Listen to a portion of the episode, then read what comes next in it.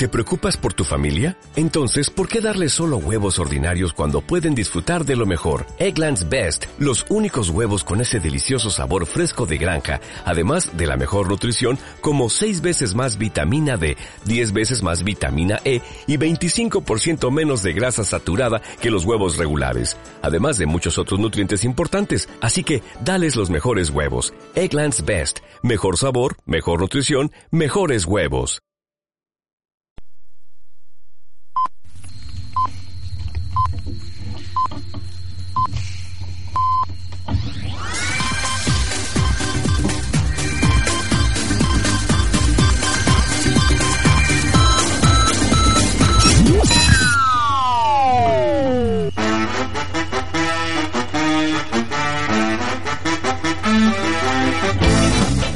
Hola, hola, muy buenas tardes queridos oyentes. Ya estamos de vuelta una semana más en la última y venimos. ¿Qué tal? ¿Cómo habéis empezado? Espero que no se, os haga muy duro a pesar de la lluvia interminable que llevamos viendo pues casi una semana. Hoy nos ha dado un respiro, pero bueno, nosotros seguimos ya aquí preparados para traer una hora y media de actualidad y diversión. Así que ya sabéis, es hora de encender la radio y conectarla a 107.7 FM o porque comenzamos con la última y venimos.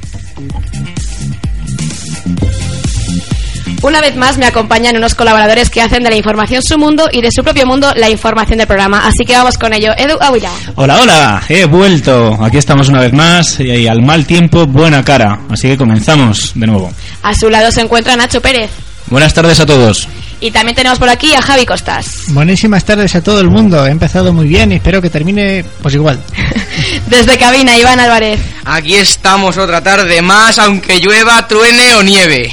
Eso es como tiene que ser. Y también está con nosotros Álvaro Bravo. Muy buenas tardes a todos. Y por último me presento, soy Claudia Segundo y estoy encantada de pasar una tarde más con vosotros. Y os recordamos que para seguir el programa en directo es la 107.7 FM a través de Twitter en arroba la última barra baja radio y en Facebook en la última y venimos. Así que ya lo sabéis, estáis todos invitados a compartir esta tarde de martes con nosotros. Es hora de encender la radio y disfrutar de la última y venimos. Comenzamos.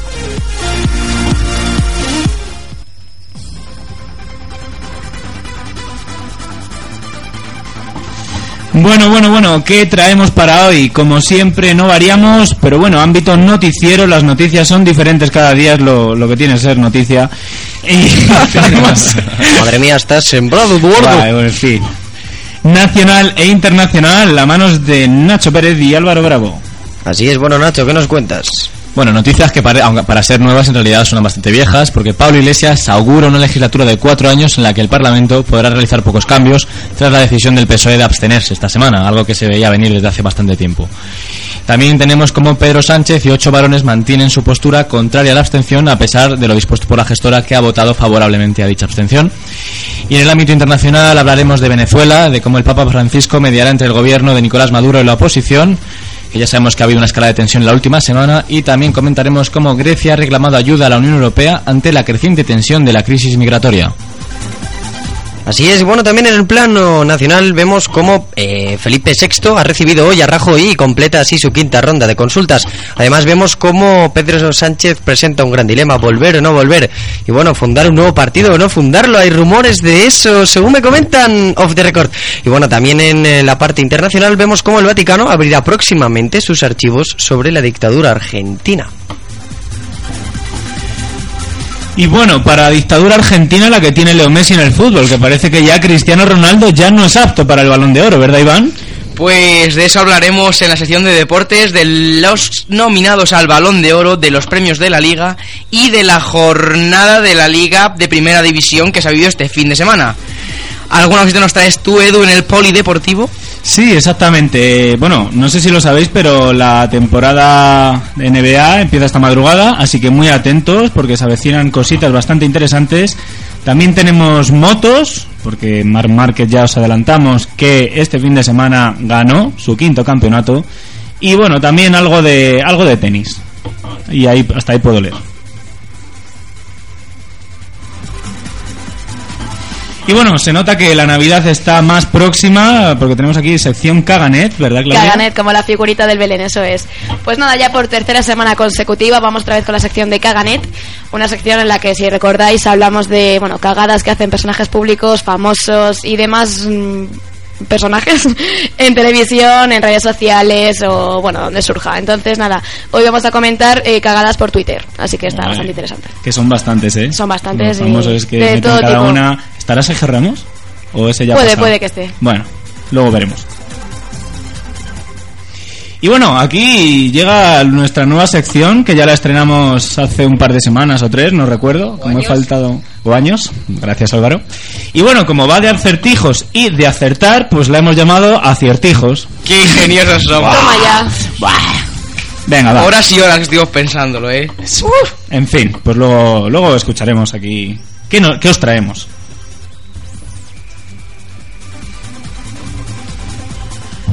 ¡Ay, sobre ruedas! Javi, Javi, ¿qué nos traes? Pues hoy os voy a hablar de coches parados, porque el año que viene, así por junio, va a haber un cambio en las tarifas del parquímetro y conviene que nos vayamos preparando porque unos coches van a pagar más y otros coches van a pagar menos. ¿Y eso de qué dependerá? Bueno, no nos digas más. Lo... No quiero desvelarte el suspense tan pronto. ¡Ay! Bueno, debatiremos también, como siempre, y de qué si no. ¡Ay, Pepe PSOE! Pepe PSOE, Pepe PSOE. La abstención del PSOE parece ser para dejar gobernar al PP, para sorpresa de muchos o no de tantos. En fin, luego hablaremos sobre ello.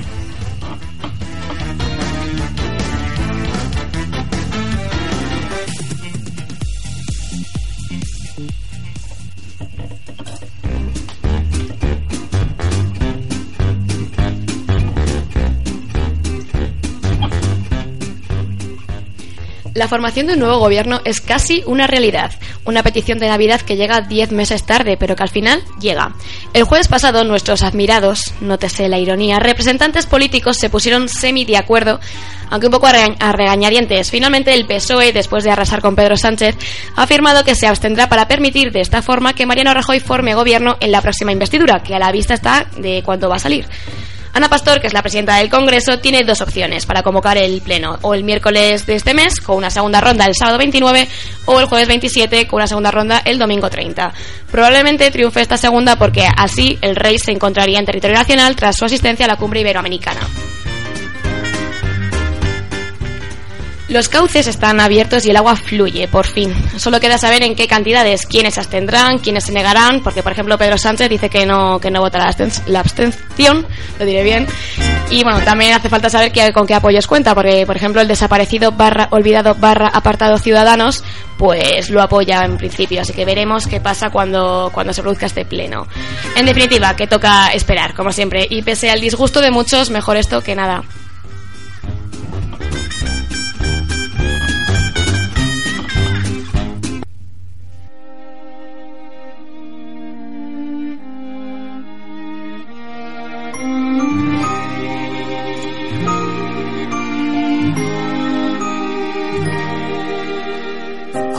Encuentre razones, hoy tengo canciones que me hacen quererte. Y aunque yo sé que hay mentiras, prefiero la herida antes que perderte. Y aunque me duela la vida, me duele más verte si no estás conmigo. Hoy aprendí que contigo, entre más me duele, más te sigo. ¿Cómo salir a la luz cuando no tengo tu compañía? ¿Cómo seguir mi propio camino si este dolor me hace sentir vivo? Y no sé cuándo, no sé cuándo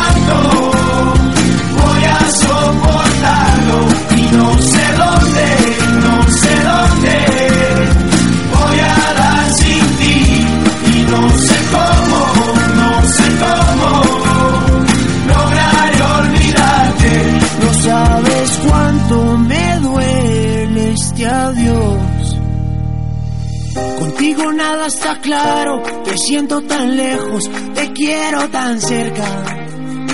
Y aunque me quede sin nada, te quiero dar todo aunque no lo merezcas.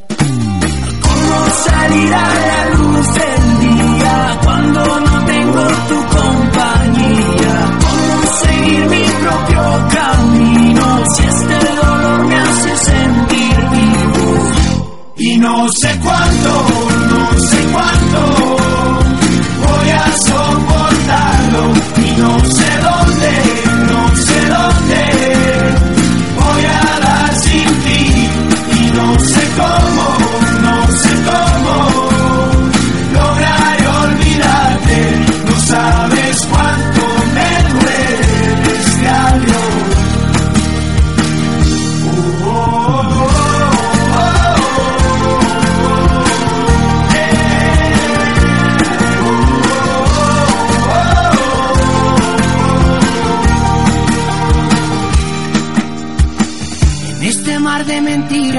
seguro algo bueno se puede pescar. Aunque ya sé que es muy tarde, se me hace imposible poderte olvidar. No me digas nada, no me importa la verdad. Quiero mientras tanto escuchar esto una vez más. Yo no sé cuánto, no sé cuánto voy a soportarlo y no sé dónde, no sé dónde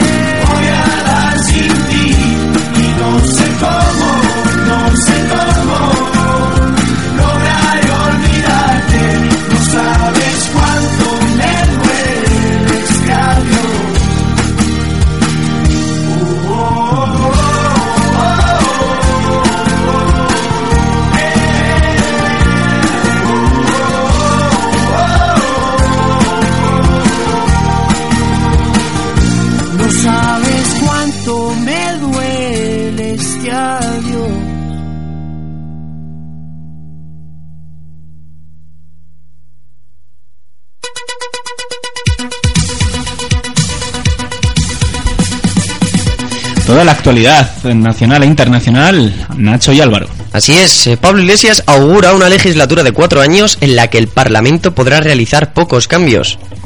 El líder de Podemos, Pablo Iglesias, ha asegurado este martes que ha habido una triple alianza para entregar el gobierno al PP y que eso no terminará esta semana, por lo que considera que es probable una legislatura de cuatro años en la que su partido podrá cambiar muy pocas cosas.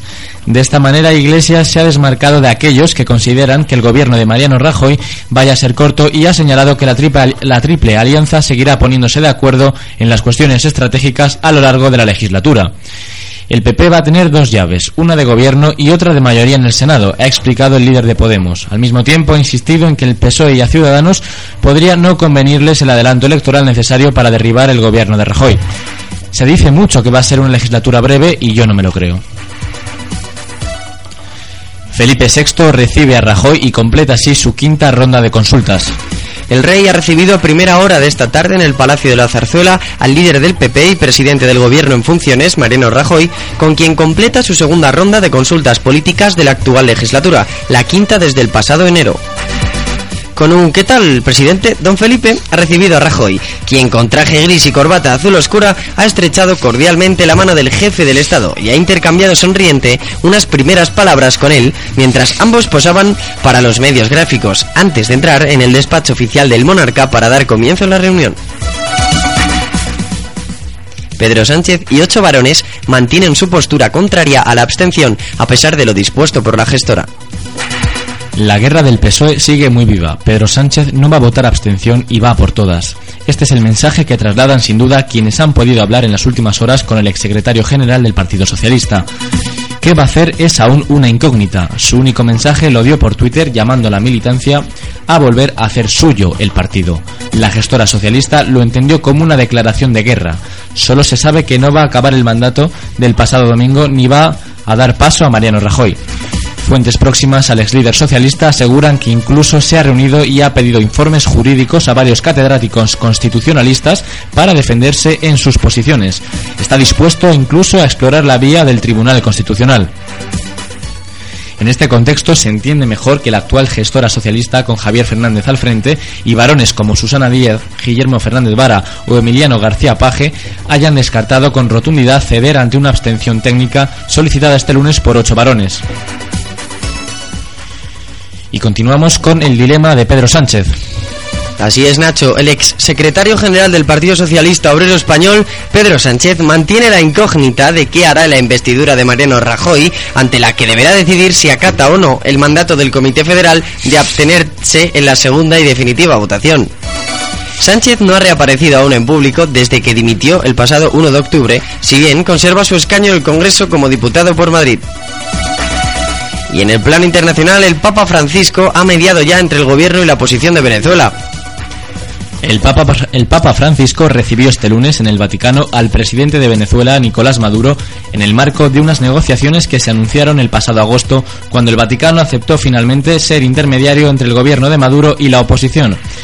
El cardenal Pietro Parolin, secretario del Estado, informó mediante carta al secretario general de UNASUR, Ernesto Samper, que la Santa Sede aceptaba mediar en la crisis y pidió a, a las dos partes una invitación formal para comenzar el diálogo. El lunes por la noche, el enviado del Papa a Venezuela para promover el diálogo, el arzobispo Emil Pauserring, anunció el inicio de esas conversaciones entre el gobierno de Nicolás Maduro y la alianza opositora Mesa de la Unidad Democrática para el 30 de octubre. La Santa Sede explicó que la audiencia se enmarca dentro de la preocupante situación de crisis política, social y económica que atraviesa al país. El Vaticano abrirá próximamente sus archivos sobre la dictadura en Argentina. Así es, próximamente abrirá esos archivos eh, sobre la dictadura militar en ese país que tuvo lugar desde el año 76 hasta el año 83 para que puedan ser consultados por los familiares de las víctimas tras haber concluido la organización del material. Así lo anunciaron hoy la Secretaría de Estado Vaticana y la Conferencia Episcopal Argentina en un comunicado conjunto e informaron de que el material se encuentra en los archivos de esa misma comunidad de la Secretaría de Estado Vaticano y en la Nunciatura Apostólica en Buenos Aires. Grecia reclama a la Unión Europea ante la creciente tensión de la crisis migratoria. Grecia se enfrenta en una gravísima situación económica al desafío de gestionar la atención de las 60.000 personas, buena parte de ellos refugiados en busca de amparo, que han quedado varadas en su territorio tras el cierre de las fronteras del norte y el acuerdo con Turquía para que impida las salidas. No obstante, el flujo persiste. Ahora llegan un centenar de personas diarias que se van acumulando en las islas.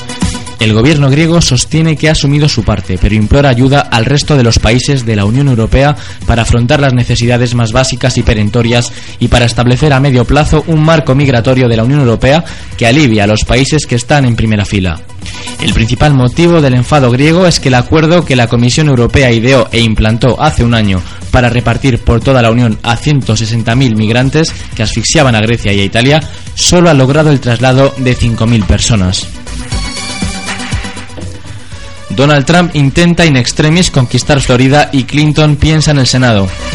Así es, el magnato y candidato presidencial republicano Donald Trump inició hoy un maratón para ganar el estado decisivo de Florida, mientras la demócrata Hillary Clinton se permitió el lujo de hacer campaña con una candidatura al Senado y poner acelerador en el equipo de transición a la Casa Blanca.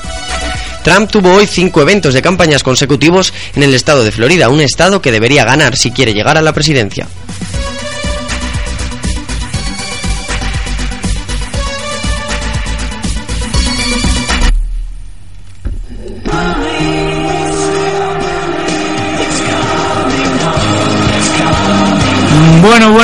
Llegan los deportes. Vamos a ver, Iván, ¿qué nos traes, futbolero? Pues te traigo la liga que ha habido este fin de semana donde ha habido un cambio de líder. Vamos a empezar por el Valencia y el Barcelona, un partidazo en Mestalla con Prandelli de estreno y un resultado muy ajustado, 2 a 3. El Barça gana in extremis con dos goles de Messi y uno de Suárez. Mucha polémica en el partido, posibles expulsiones, un gol en fuera de juego y lo más grave de todo, un botellazo desde la grada a la piña que hizo el Barcelona tras el gol. Aunque el Valencia también acusa a Neymar de provocar a los ultras valencianistas. Como siempre. Es que hasta Pitar salió en zona mixta criticando al árbitro y diciendo que a un día no le debería dar vergüenza ver las repeticiones. Una vergüenza, sin duda. El otro, el otro gran encuentro, el Sevilla Atlético de Madrid, San Paoli contra el Cholo. San Paoli se llevó el encuentro. Primera derrota de este Atleti este año, la primerita, y marcó en Sonsi para los hispalenses que se ponen segundos en la clasificación. ¿Y qué pasó? Que la derrota del Atlético de Madrid le sirvió al Real Madrid que alcanza el liderato en solitario tras ganar al, al Atleti de Bilbao 2 a 1. El Madrid ganó con los goles de Benzema y Morata, también casi al final ese Moratita que entró de suplente y metió un gol que dio los tres puntos al Real Madrid. Xavi Merino empató el partido, pero al final los tres puntos se quedaron en el Bernabéu. CR7 sigue sin marcar. Y también ha sido protagonista Cristiano entre porque está entre los finalistas del Balón de Oro, los 30 que ha publicado France Football. Destacan que hay casi la mitad, 13 son de la liga. Modric, Ramos, Pepe, Cristiano, Bale y Cross en el Madrid, Godín, Coque y Grisman en el Atleti y Neymar, Messi, Suárez e Iniesta en el Barcelona. Otros premios que hemos vivido son los premios de la liga del año pasado, obviamente. El mejor jugador ha sido para Grisman, mejor portero Oblak, mejor defensa Godín, mejor medio Modric, mejor delantero Messi, mejor entrenador Simeone, el jugador de la afición Grisman, jugador revelación Asensio y el premio World Player para Luis Suárez. Una duda, una duda. Eh, lo de jugador de la afición, ¿cómo se elige eso? Creo que es por votación de los aficionados. Creo. Mm, vale. O sea, Este año por lo menos el Atleti ha recibido muchos premios, no se podrá quejar como el año pasado que no recibió Mm, ninguno. ya. Y muy merecidos, en mi opinión, muy merecidos. También cabe destacar que se ha entregado el Golden Boy, el premio al jugador joven europeo del año para Renato Sánchez, el portugués que se salió en la Eurocopa y ha fichado por el Bayern de Múnich. Por último, recordar que el miércoles habrá un partido adelantado de la Copa del Rey en León. La Cultural Leonesa se enfrenta al Real Madrid en el Estadio del Reino de León. Edu, ¿y tú qué nos traes? Pues comienza esta madrugada la NBA con un super equipo por encima de todos. Nuevamente los Warriors son los favoritos indiscutibles para hacerse con el título, con jugadores tales como Stephen Curry, Clay Thompson, Andre Iguodala y el bombazo del mercado Kevin Durant. Veremos hasta dónde llegan y si esta vez pueden hacerse con el campeonato que se les escapó el año pasado. Por cierto, os aconsejo no perder detalle tampoco porque tenemos récord de españoles en esta pedazo de liga. 10 tíos que defienden la camiseta española. Pau y Margasol, Ricky Rubio, Sergi Vaca, Nicola Mirotti, José Manuel Calderón, El Chacho Rodríguez y tres debutantes, los rookies, hermanos Hernán Gómez y Alex Abrines. Y en tenis, nuestra Garbiñe Muguruza comenzó el Master Series perdiendo un partido ante Pliskova que tenía ganado. 2-5 con bola de partido, se llegó a poner la hispano-venezolana, pero su oponente remontó no solo el set, sino también el partido. Ahora Muguruza está prácticamente obligada a ganar a Radwanska si quiere seguir viva. Mala racha de Garbi en este último tramo de temporada. Esperemos que remonte. Y por último, no nos olvidamos de felicitar a Marc Márquez por el título logrado este fin de semana. Cinco veces campeón del mundo en motos, tercera vez en la máxima categoría. Así que enhorabuena, Marc.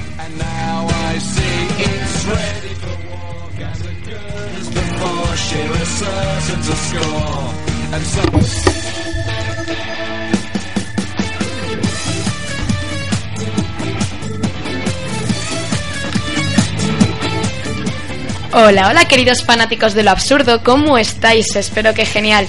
Volvemos una semana más con Caganet, la sección donde comentamos las mayores y mejores cagadas de personajes conocidos en internet, en televisión o donde sea.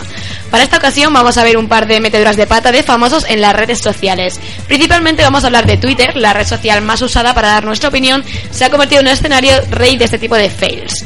Por eso, cada vez que los personajes públicos cometen un error, todo el mundo se hace eco de ello formando un gran revuelo. Vamos a ver el primero. David Ferrer e Iker Casillas contentos con sus nuevos Samsung.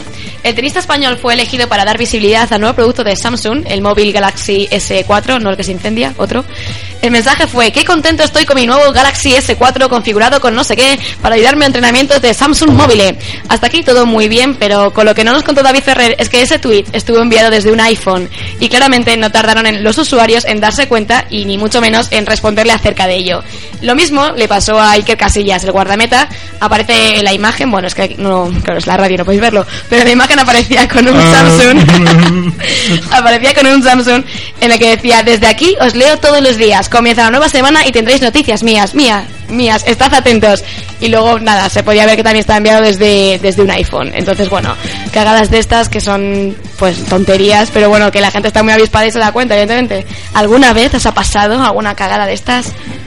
Yo creo que tengo el mismo móvil desde hace... O sea, quiero decir, siempre tengo un Samsung, así que yo no la puedo liar. No sé si Álvaro que lleva cambiando de móvil 30 años, no si... Te me está dando más años que Batusalet directamente. Bueno, no, pero creo que tú no tienes un Samsung, ¿no? Tienes un Huawei.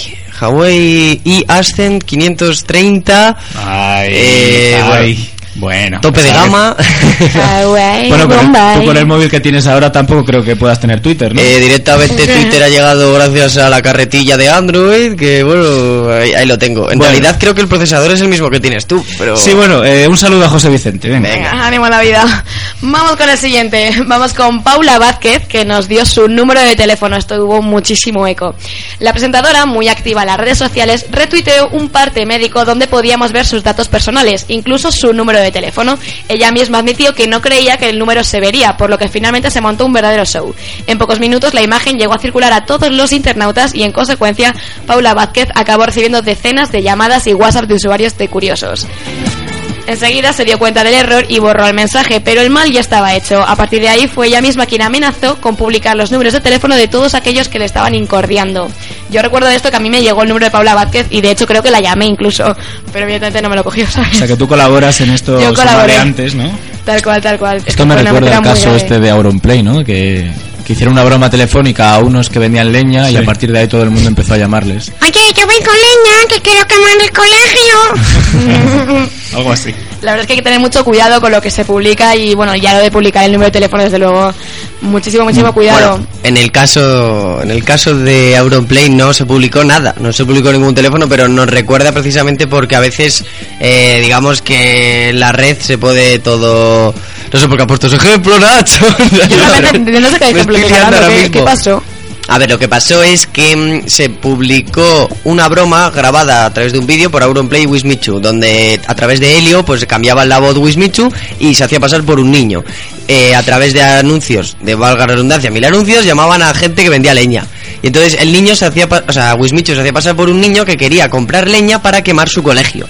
Entonces decía, Yo quiero leña para, comprar, para quemar mi colegio. y entonces el tío le decía, sí, quiero leña, pero si eres muy pequeño, no sé qué. Y entonces eh, se montó un, eh, un programa, no, coño, se inventó un programa bien, ¿eh? en, en, en Andalucía, Canal, Canal Sur, Sur, sí. Eh, donde supuestamente eh, habían arruinado la vida a ese hombre, que nos, en Ay, ningún momento en YouTube se ve el número de ese, de ese hombre, pero le habían arruinado la vida, eh, en el directo se ve cómo le llaman como cuatro veces, pero de manera muy falsa. Y bueno, en fin, es una polémica. Sí, que decían que era un montaje, ¿no? total. De- Lo es. para- O sea, si eres un poco listo, Claro, te das cuenta que es para un montaje. sacar- para darse a conocer ese hombre. Así que no queremos polémicas. Bueno, pues lo he dicho, muchísimo cuidado con lo que se cuelga a las redes. Vamos con otra metedura de pata de Paulina Rubio, quien abusó de los hashtags. Ya sabéis, estas almohadillas en las que se pone una frasecita y luego pues se puede ver todos los tweets que han salido con la misma almohadilla. Bueno, pues Paulina Rubio nos enseñó que antes de mencionar un hashtag debemos enterarnos de qué se trata. El verano pasado, por el mes de junio aproximadamente, la cantante colgó una fotografía en la que uno de los hashtags fue Pau 2015 que, bueno, no, 2016 en tal caso, bueno, 15-16 da lo mismo. Claro, que ¿qué puede significar PAU si no se refiere a Paulina? Y es que los estudiantes se preparaban para el examen de selectividad, es decir, las pruebas de acceso a la universidad, que sus siglas son PAU. Hicieron trendy topic de este hashtag y la mexicana creyó que iba referido a ella. Evidentemente no, pero bueno, claro, la queremos igual, porque es rubia y ya está, y tiene pelazo. Así que nada. Y continuamos con otra metida de pata que fue muy, muy, muy grave, la verdad, de Elena Valenciano, que, bueno, eh, publicó un tuit sobre Ribery, el futbolista este que tiene una cicatriz en la cara. Bueno, pues durante un partido entre España y Francia, la vicesecretaria general del PSOE, Elena Valenciano, incendió la red con su crítica al futbolista francés Franck Ribery. Antes, la, antes de la avalancha de comentarios negativos, se vio obligada a pedir perdón por su comentario estúpido. Cierto es que Ribery tiene una cicatriz enorme en la cara que lo caracteriza, que lo caracteriza, pero esta fue causada por un accidente de coche que sufrió hace dos años, o a los dos años, vamos. Vamos, un comentario bastante desafortunado que, que bueno, que la dejó bastante en evidencia frente a un montón de seguidores, evidentemente, porque cómo te vas a burlar de una cicatriz de un accidente. Pues la chica no tenía ni pajolera idea, evidentemente, y metió la pata hasta el fondo. Y bueno, lo que comentábamos antes de Sergio Ramos, que me has preguntado si es a lo que te refieres de que publicó mejores momentos de este año, publicó, no sé si es eso, ¿te refieres a eso? Sí, algo así. Vale, pues publicó una foto en Facebook o en Instagram o por ahí Morri Crimba. de un collage de un montón de fotos en los que decía los mejores momentos de este año y una de las fotos no era suya, era el hijo de Robina Beluccio con... ¿De quién es el hijo de Robina Belucio? El de Guti. Guti. Guti, Guti. con Guti. Pues en lugar de Eh, ponerle el suyo, le copió la, la foto a Romina y fue como, "Mm, eres imbécil, tío, pero, pero bueno, no sé, fue una metedura de pata de este. ¿Te referías a otra o...? No era esa. No, a ver, en general. También puede tirar la copa del Madrid pues, Sí, de, pero- de los autobús, ¿por qué no? Sí. Porque puede. Como Sergio Ramos está acostumbrado a liarla y tal, pues por eso preguntaba Sí, la verdad es que, si había alguna. pues sí, sí, la, la, y cómo no iba a verla. Yo te digo que tienes que traerte las de David Barral. Tú busca Mm, quién es, buscaré, alguna perla que tiene por Twitter, ¿eh? Guay. jugador del Granada, ahí lo dejamos. Hay muchísimas, chicos, de verdad, no sabéis cómo la caga la gente por estas redes. Pero bueno, nada, pues la semana que viene más y mejor contaremos más cagadas de famosos en redes sociales, en internet, en televisión, en radio, donde surja. En el Así- mundo. En el mundo en general. Así que nada, pues un besito a todos y nos vemos la próxima semana. Chao, chao.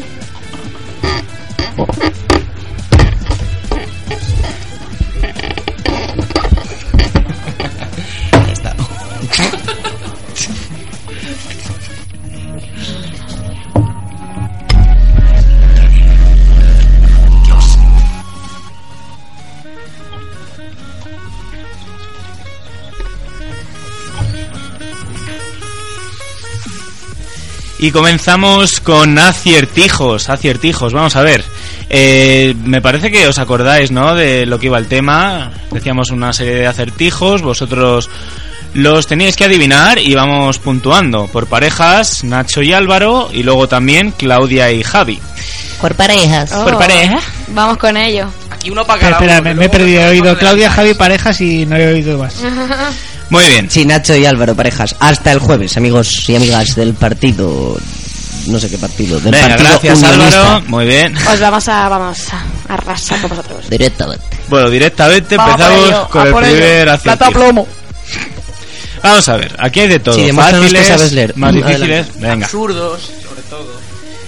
Si un zoo arde, ¿a quién culpan? ¿Para quién? Para la pareja. Hacerle una pareja. Para la, para la pareja mm, Sí, porque si no va a ser un heterosexual. Adelante. A las llamas. No nos has dado tiempo a responder, yo le iba a decir ahora. No sabes ser el presentador de este programa, la mierda con todo. Es que no sabes de verdad. Perdón. ¡A las llamas! ese chiste ha roto la radio. Oh my. Pero que se, se, se empieza a ir una voz extraña. Es que hemos invocado al demonio, yo es creo. que no- la sonda de nuestra radio se ha follado a otra y se ha Invoquemos, una podéis-. ¿Era Diana Kerr? Podéis invocar de nuevo, joder. ¿Podemos invocar de nuevo o no? No era un corte, ¿no? No era un corte. No, no. Era el monstruo del lagones. Eh, vale, del Leganés, pues Sí, el, adelante. el Leganés nos pilla un poco más cerca, sí. Bueno, sigue con los aciertijos para la pareja homosexual, entonces. A ver, Venga. venga, para apuntas Vamos con ello. Vamos a ir con- por orden. Esa es- ha quedado nula, Edu. A ver, hay dos gatos negros que son hermanos. ¿Qué tienen de iguales? Hay rebote, ¿eh? Para la otra pareja. Dos gatos negros, son hermanos. Benzema y Balbuena, quizá. Los padres. que Son negros. Que son negros. ¿Qué respuesta me dais? Eh, los padres o que son negros. Son dos cosas, ¿no? Eh, directamente voy a aceptarlo, porque no tengo otra cosa que decir. Los padres, los padres. Correcto. Un Eh, punto. Nacho en realidad viene preparado ya con la respuesta. Pero, ¿y, y el color negro no? Porque has dicho los dos negros, no has dicho uno negro y otro gris oscuro. ¿Pero qué tienen Mal. de iguales? No. Pues eso, el color. Los La dos tienen los padres iguales. La paternidad. Es los padres. Ah, Yo es que este juego no lo entiendo. No habéis explicado las normas. Por eso vas perdiendo, porque no lo entiendes, joder. Al carajo. Pregunta para otra pareja. Bueno, venga, que esta va a ser más seria. Para Do- Claudia y Javi. para Venga. Claudia y Javi. Javi, A ver, a ver. ¿dónde tienen las mujeres el pelo más rizado? En África. ¿Pero Sí. este dónde lo habéis sacado? ¿De, Directamente. de un repositorio directamente del año 90? Directamente han acertado ellos, así que no, no te piques, a ver. Pero me pico, pero Claro, más porque, antiguo que... porque últimamente todo el mundo, todas se pasan la cuchilla. ¿No has estado con que- una mujer de África? O... Yo te explico. Yo Bueno, te, casi, rozando. yo te explico Rosario. Eh, directamente te puedo decir que ese acertijo lo ha sacado, es más antiguo que el Scalestric de la casa de Javier Costa. Directamente. ¡Hala! Boom. Bueno, 2-1. 2-1. Ah, ¿quién tiene miedo ahora, eh? Va con ello. ¿Por qué 2-1? Hasta el cielo con ello. 1-1. Que estaba anulado, amigos, estaba anulado. Pero la Uno, uno, lo has dicho tú. Bueno, la pregunta Edu. para Álvaro y Nacho. ¿Dónde tiene la H el melocotón? Tac, tic, tac, tic, tac. Os habéis quedado descolocados, ¿Dónde ¿eh? tiene la Yo H? tengo una posible respuesta. Ah, ya, ya. Melocotón. Eh, eh, En ningún lado, ¿no? Eh, pues vamos a ver, yo creo que me estás tongando. En realidad la H es muda, entonces... No, no, no, no, no, no, no. En ningún lado. Tienes respuestas y En- explicación. Any place. Mm, ¿Alguna respuesta? En ningún lado, yo qué sé. Yo voy a decir en cualquier parte porque como es muda. ¿Rebote? ¿Rebote? En cualquier parte porque como es muda. mm, Algo así. En el hueso. Joder, la complicada, ¿eh? Hay que pensar. Hay que buscar una musiquita de... ña, ña, ña, Guau, ña. guau, guau, guau. Ahí está, ahí está, venga. Sí. Muy Bueno. Muy bien, claro que sí. Saber y acertar. Bueno, venga, vamos con otra. Eh, ¿Qué a ver, ganas le pones, Edu, eh? hombre, yo es que estoy emocionado, tío. Vosotros Madre no jugáis, mía. pero a ver, ¿Qué ganas? ¿qué se abre, se cierra, tiene pelos y se humedece por el medio? ¿Un coco? Un coco, pero bueno. No exactamente. Va- vacío, ¿no? Ni puta idea. Hombre, yo a, a bote pronto diría una vagina. A bote pronto. más sucia. El ojo, el ojo. Pero no nos has dejado rebote. Pero no que vaya sabes- rebote. no te sabes- Pero si no tenéis ni No idea. te sabes ni tus propias reglas, ¿vale? Eduardo. Pero si no habéis dicho nada. Tu propio No concurso. esperando que nos Yo soy una persona respetuosa. Claro. Y como no me das el turno, anulado queda esto. Siguiente, Iván. Pues a ver, tengo una cosa que es que el que lo compra no lo usa y el que lo usa no lo ve. Las tarjetas black. No, no, no, no. El que, El lo, que lo compra. No lo usa y el que lo usa no lo ve. Joder. Madre mía. Y digamos que el que lo usa tiene un futuro muy oscuro. Un ciego con el. Ah, espérate. Algo de ciego, seguro. Con un bastón, un cupón, un. El que lo. Algo de ciego, no sé. Bastón de ciego. O sea, yo si lo compro es que no lo voy a usar. Sí. Un cupón.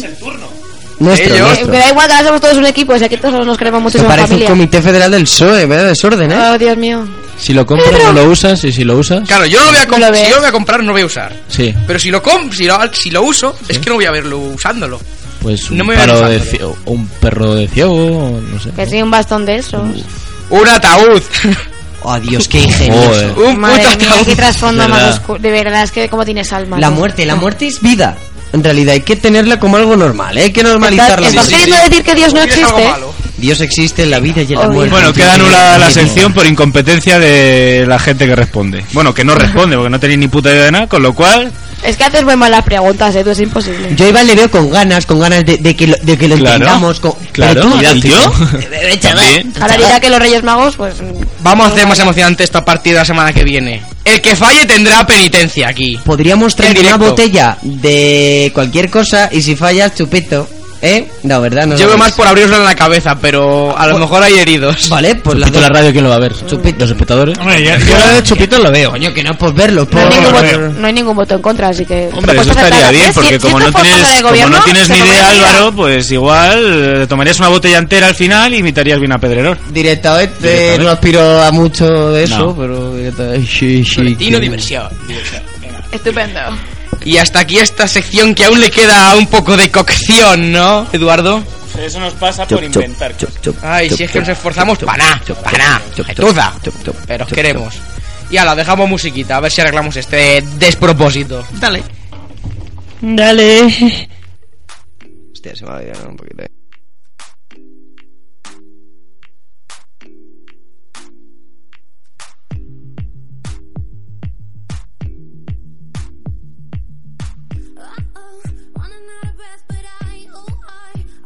I got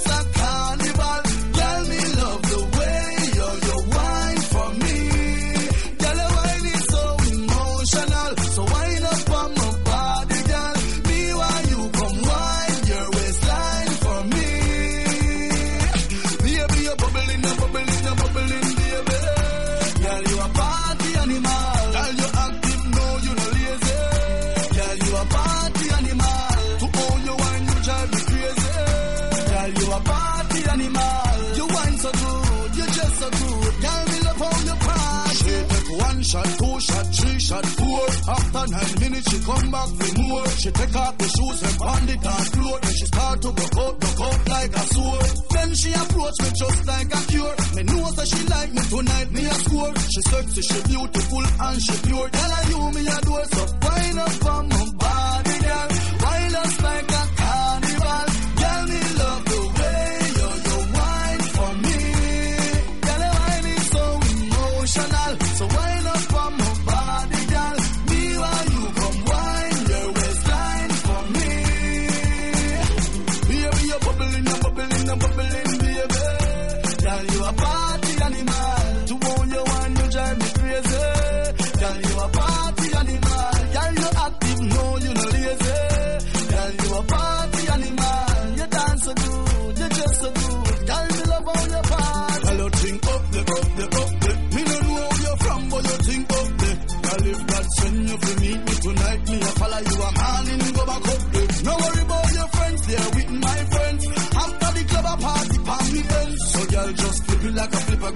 like a flipper gram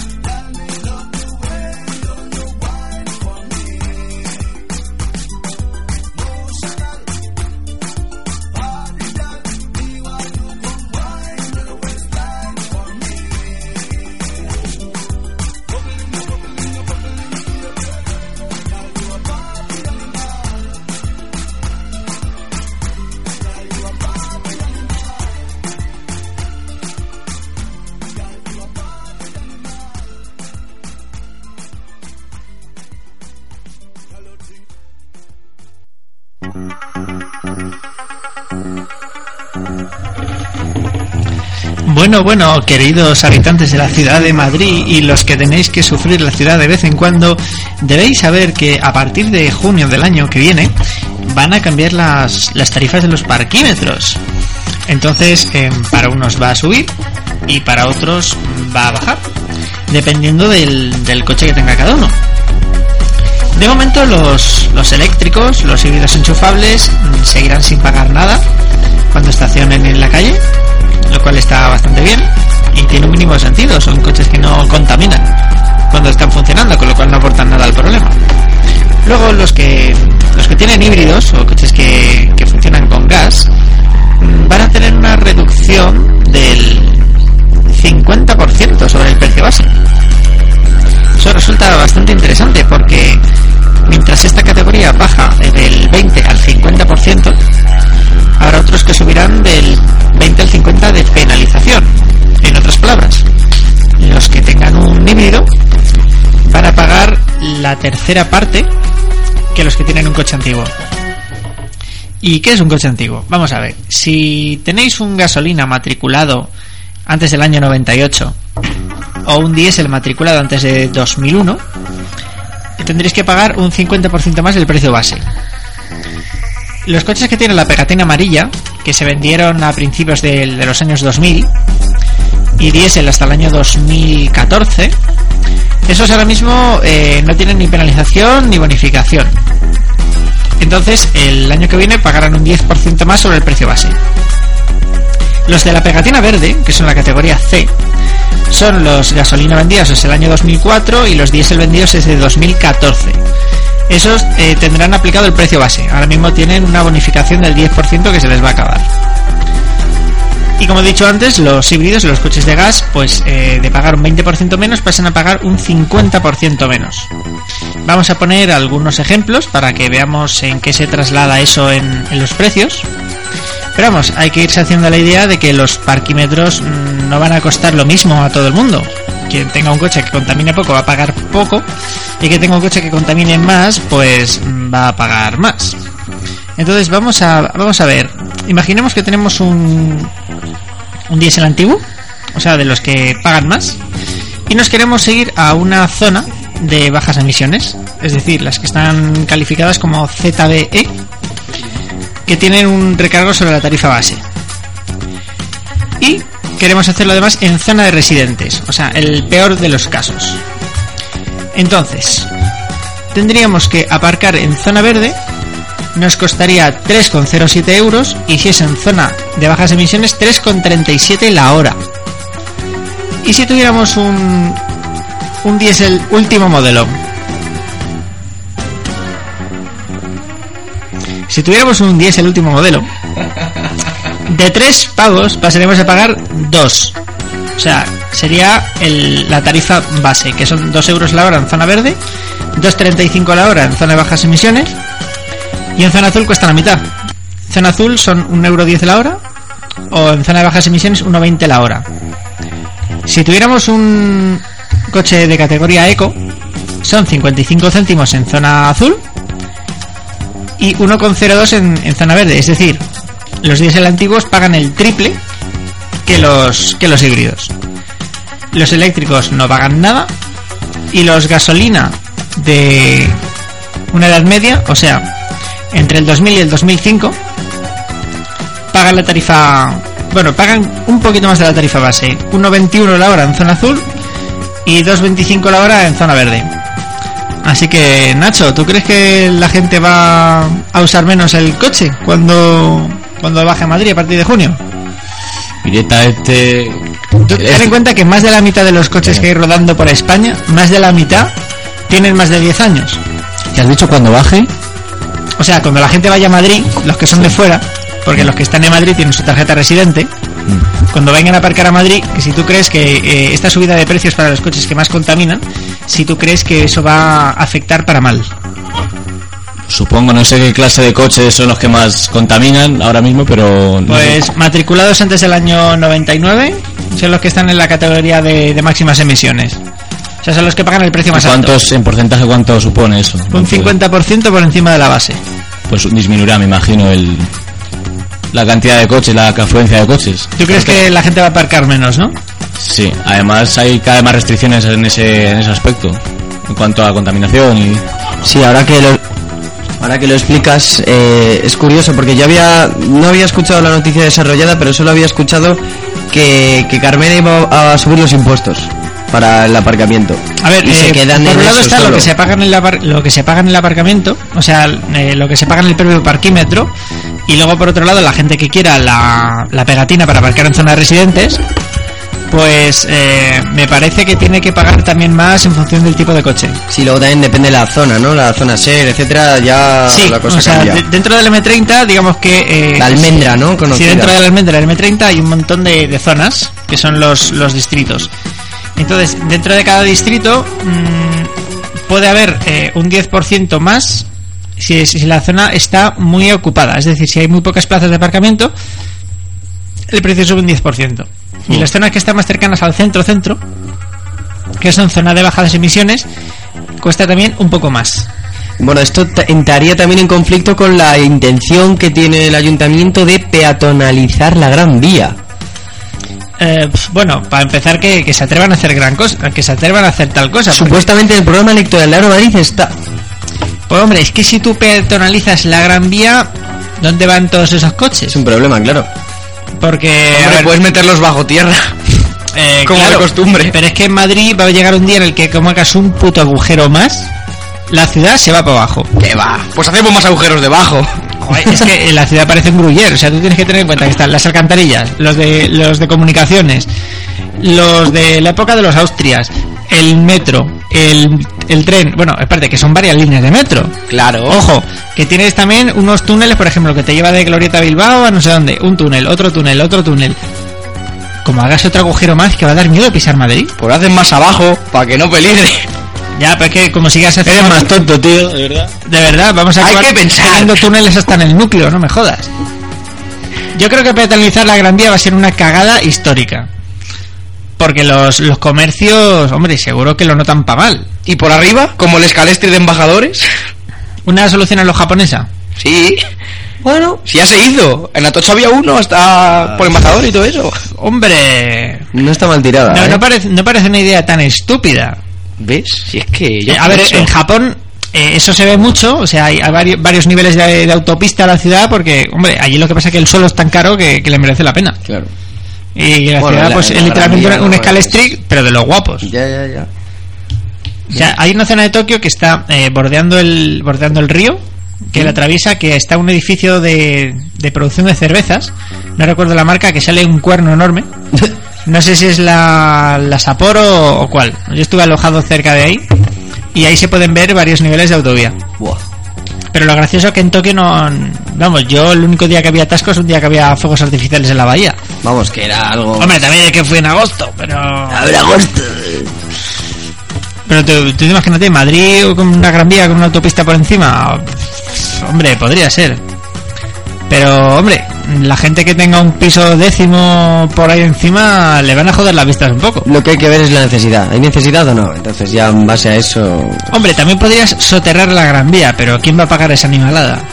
Sobre todo teniendo en cuenta la, pues, cómo están las cuentas. Están, están Sí, que, Madrid tiene deuda y por mucho que subas el precio de los parquímetros, porque a ver, sí, tal y como está el, el parque automovilístico español de edades, mm, la mayoría de los coches se supone que es- están sujetos a subida de precio. Sí, eso está claro, porque hay Y- y- muchísimos coches Y antiguos. los que, y los que menos hay, que son los, los coches de bajas emisiones o que no emiten nada, como el mío, pues van a pagar muchísimo menos.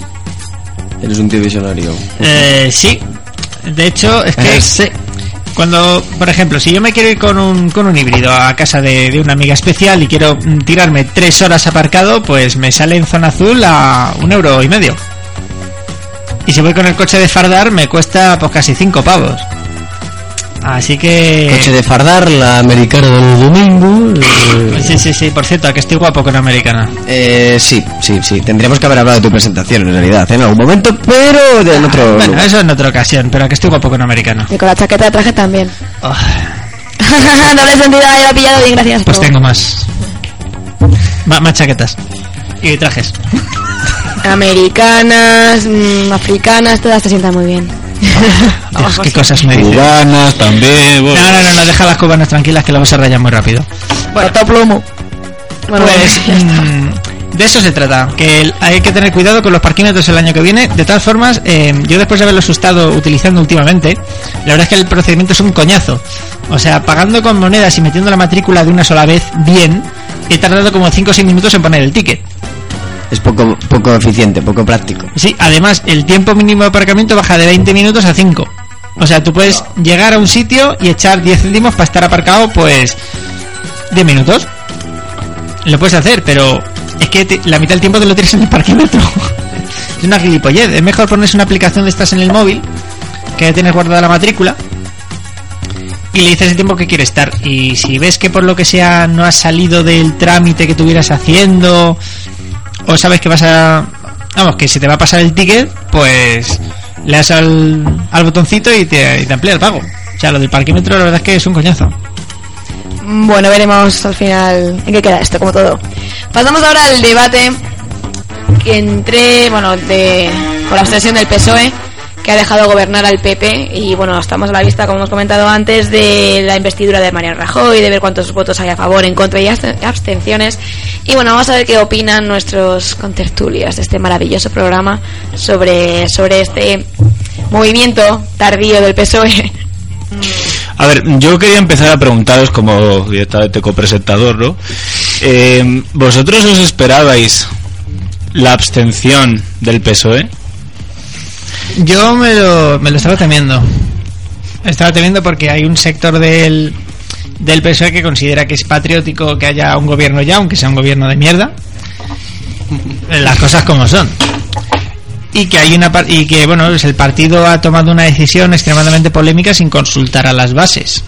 Y no tienen no tienen no tienen una voz firme en este en este asunto. Lo- Los, catalanes con bastante buen criterio, a mi parecer, dicen que se van a abstener y aunque aunque les expulsen al, al grupo mixto. Porque a ver, a ellos Van a les- decir que no, ¿te refieres? eh, sí, que van a decir que no. Entonces, mm, no se trata de tener el. O sea, de elegir el, el mal menor. Porque el, el gobierno del Partido Popular no es un mal menor. Es un mal mayor. Lo que pasa es que mm, ha sido más votado. pero- Valmayor, bonito embalse cerca de Sí, la tiene, una, sierra. tiene una vista por la noche encantadoras.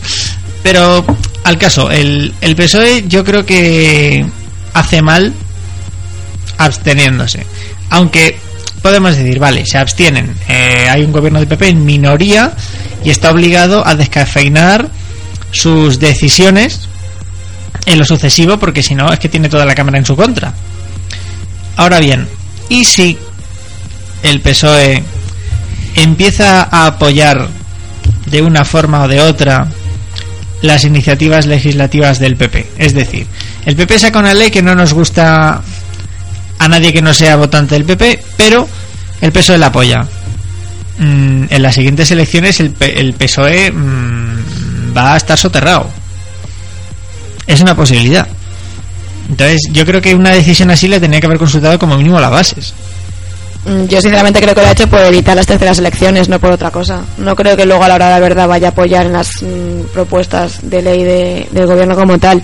Y bueno, pues también hay que tener en cuenta que sí, que los votantes de- del PSOE y de casi todos los partidos, evidentemente no rechazan un gobierno de Mariano Rajoy, pero no podemos continuar con esta situación eternamente. Ha salido ya en dos votaciones, en dos, perdón, en dos legi- ahí lo diré, elecciones eh, como partido más votado que no es democrático que gobierne él porque no es la mayoría, no la representa, evidentemente no, pero ¿qué partido la representa? Ninguno. Y además, que yo creo que los movimientos, los últimos movimientos, al menos los de verano que ha tenido el, el Partido Socialista, sí, son encaminados completamente a que gobernara él. Y eso a mí me parece menos democrático incluso que que gobierne la lista más votada. Entonces, mm, bajo mi criterio, yo creo que era algo que yo sí que esperaba que hicieran en algún momento porque, bueno, pues las circunstancias son las que son, los números son los que son, los votos son los que son y esto funciona así, el sistema que tenemos es este. Entonces, bueno, yo sí que esperaba esto. Ha sido bastante tarde, a mi parecer, por lo que te digo, por lo de que querían gobernar ellos.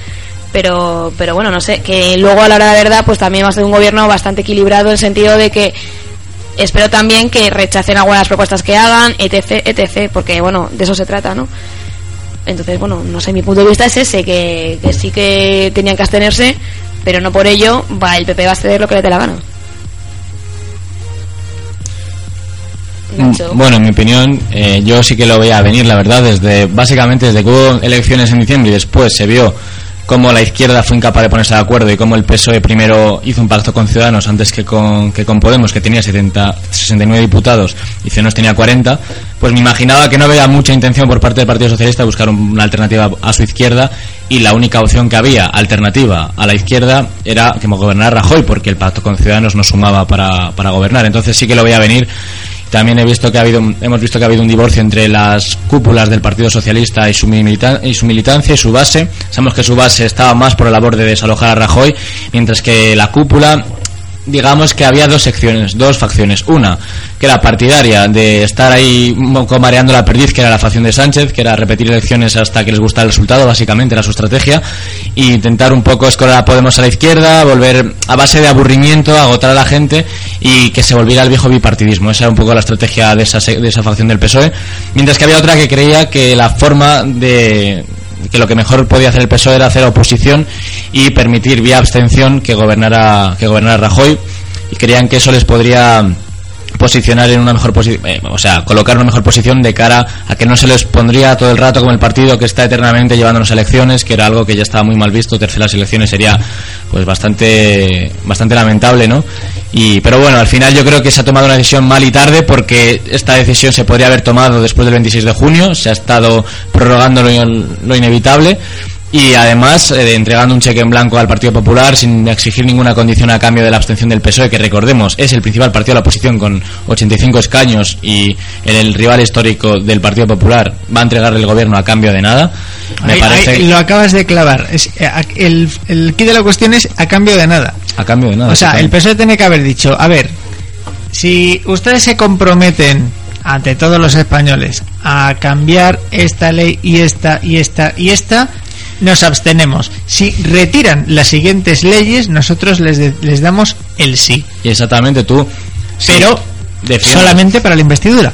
si defiendes como Madina que tu estrategia es abstenerte para que gobierne el PP y dejarlo en evidencia en el gobierno en minoría, digamos, empezando a votarle en contra de las leyes y tal, lo primero que deberías haber hecho ha sido negociar unas condiciones que ya le exigieran ceder desde el principio. Pero ya estás empezando en una posición de debilidad, es decir, ya empiezas absteniéndote porque no por sentido de Estado, sino porque ves que si hay terceras elecciones, te va, su- tu partido se va a pegar un batacazo después de haberte cargado al secretario general. ¿no? Y después de haber desoído las bases. Eso Yo es. creo que eso es lo que ha hecho que, que el PSOE se haya abstenido en el último momento y a cambio de nada. Y por desgracia creo que vamos a pagar las consecuencias todos.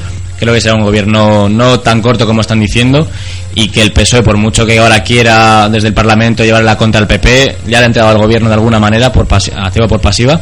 Y sabemos que es muy complicado, ¿no? El PP tiene mayoría absoluta en el Senado, puede cualquier propuesta que quiera sacar la oposición puede echarla abajo y va a ser una legislatura complicada también, muy complicada para el PSOE y si Podemos sabe sacar rédito a esto, eh, pues puede convertirse en la alternativa. Lo que pasa es que también Podemos tiene sus líos internos y veremos si son inteligentes a gestionar esta oportunidad histórica. Es que ahora, ahora Podemos está partido prácticamente en dos. Bueno, no a nivel del PSOE, Está el, el no po- el es- Podemos de la izquierda es- y el Podemos de No. menos a la izquierda. Yo creo que es simplemente esta- diferencias estratégicas, pero no creo que haya una división como la que un poco se agranda a través de los medios. Sí, a ver, yo quería hacer una pregunta a los que estamos aquí en la mesa. ¿Quién consideráis, aunque bueno, no tengamos el carnet socialista, creo, ninguno de los que estamos aquí presentes, igual sí, eh, ¿quién consideráis que pudiera ser el futuro o la futura secretaria general? Yo creo que Gusanita lo está esperando. Eh, ese es tu nombre. Pues no sé yo qué Sí. decirte de Susana Díaz, la verdad, porque yo la veo tan conforme en Andalucía que para qué se va a meter en, en, no sé, en Madrid, es que no, no lo veo. Para ampliar su cortijo. No lo veo claro. Yo creo que sería de Guatemala a Guatepeor un poco, ¿no? Pero Susana Díaz, de momento ha habido muchas veces que parecía dar el salto a la Secretaría General y siempre se ha quedado ahí. Y ahora con el lío que tienen y un poco que se está focalizando el tema en Susana Díaz, Andalucía y los varones, yo creo que no sé si sería muy bueno para el partido la imagen de Susana Díaz. Quizá otra persona un poco más de consenso tendría la por oportunidad. por pero- eso pregunto, o sea... Y ahora mismo no veo- no ves, eh, ves a largo plazo, por tanto, el comité. Para sí, elegir. lo veo a largo plazo y creo que tiene que ser una persona un poco que no está no haya estado implicada directamente en la confrontación que ha habido. O sea, no podría ser ni Susana Díaz ni Eduardo Madina, bajo mi punto de vista. Y no sé, ahora mismo no hay muchos candidatos así visibles. También Borrell parecía haberse posicionado hace poco, pero Borrell, como ya sabemos, pues tiene una experiencia a sus espaldas y unos cuantos años y no sé si sería lo más conveniente en estos momentos. No, no lo veo, no lo veo. A, a Borrell, no, no, no le veo. Y bueno, otra pregunta. ¿Cuánto creéis que podrá durar el gobierno? Sí, a modo de porra. ¿Dos años o tres? O incluso menos. Esas tres opciones. ¿Dos, tres o menos? No doy por hecho que, se, que dure cuatro, igual me equivoco. Eh, eso, decir, dos, tres o menos. Pues hombre, todo depende de cómo se lleve de bien el, el PPSOE entre sí. Porque si se ponen de acuerdo en algunas cosas, aunque sea con un pequeño descafeinado, la verdad es que el, el Ciudadanos y, y Podemos, que yo sepa, no tiene votos suficientes como para tumbar eso. O sea, PP más PSOE es mayoría. ¿Creéis que puede, o sea, digamos, dentro de los dos partidos que se han, mm, bueno, eh, Ciudadanos se ha mojado mucho a la hora de desbloquear la situación en favor o en contra de las necesidades de, de un país? Ahí no me meto, pero se han mojado para que no haya desbloqueo. Claro, se han mojado y han puesto condiciones. Eso es, 150 en concreto. ¿Creéis que al final de esta legislatura, o bueno, opináis que al final de esta legislatura Ciudadanos podría salir reforzado o debilitado? Mm, hombre, eso depende, porque ahora mismo, a ver, en el en PSOE ha habido cagada. Y en Unidos Podemos también hay cagada, porque tenemos a, digamos, dos líderes que no, no se ponen muy de acuerdo en, en los mensajes. Uno que quiere seducir y el otro que quiere acojonar. Mm, yo creo que ahí Podemos tendría que definir su posición un poco más. O sea, si Podemos quiere tener más peso político, tiene que mm, moderarse un poco. Porque en este país el voto moderado. Entonces, si tú haces unas propuestas muy hacia la izquierda, vas a espantar votantes de centro.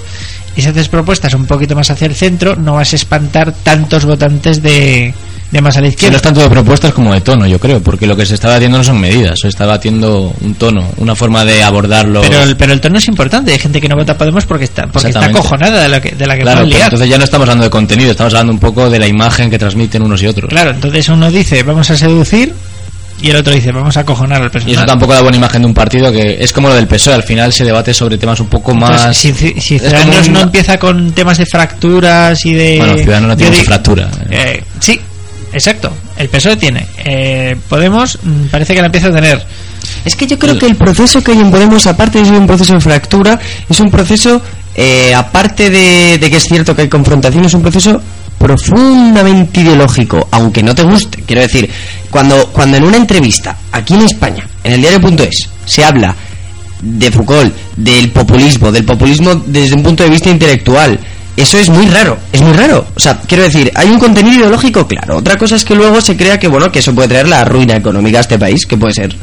Pero muchas veces intentamos banalizar el asunto, en plan, eh, están aquí lo- los indios Hopi y, y los conquistadores. Y en realidad creo que es más complicado que eso. Pero bueno, aún así... Sí, es estamos hablando de politólogos es al final, que supongo que el debate que tienen es más profundo del que hemos visto entre Susana Díaz y Pedro Sánchez, que era un debate puramente de sillones. Y ahí sí que hay, hay un, digamos, un contenido ideológico. Una contenido- crisis de crecimiento, probablemente. Sea, Pero más que ideológico, yo creo que es un debate sobre los medios, no sobre los fines. Es un debate, digamos, de la forma de eh, seducir, como ha dicho Javi antes. Y eso, claro, que tiene un contenido ideológico también y un contenido político, pero al final no es tanto los fines, sino los medios los que los diferencian.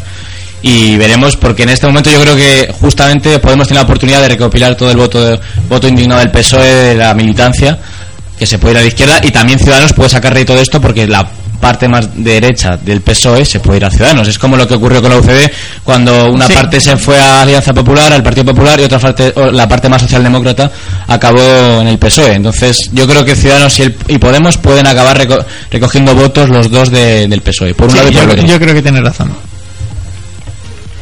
Eh, no, bueno, con la pregunta de si Ciudadanos saldría reforzado o no. Es que bueno, ya me, me he metido tarde, ¿no? Pero bueno, yo creo que saldría reforzado, pero tampoco mucho. Quiero decir que mm, igual para las próximas elecciones mm, subiría un poquito. ¿Por qué?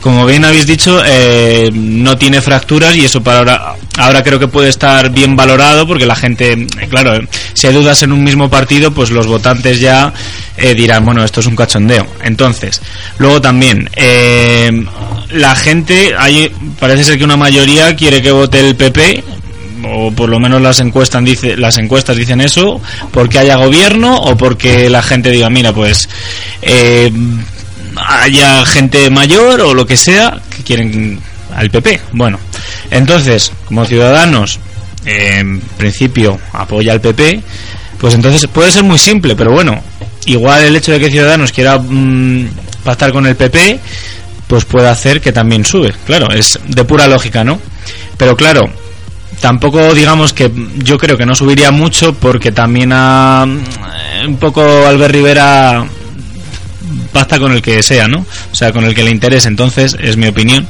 Entonces, bueno, digamos que se quedaría ahí en se reforzaría un pelín. Mm, Bueno, ¿queréis sacar alguna otra conclusión final? Porque nos queda aún nada, así que bueno, lo dejamos para el siguiente debate, el la próxima semana.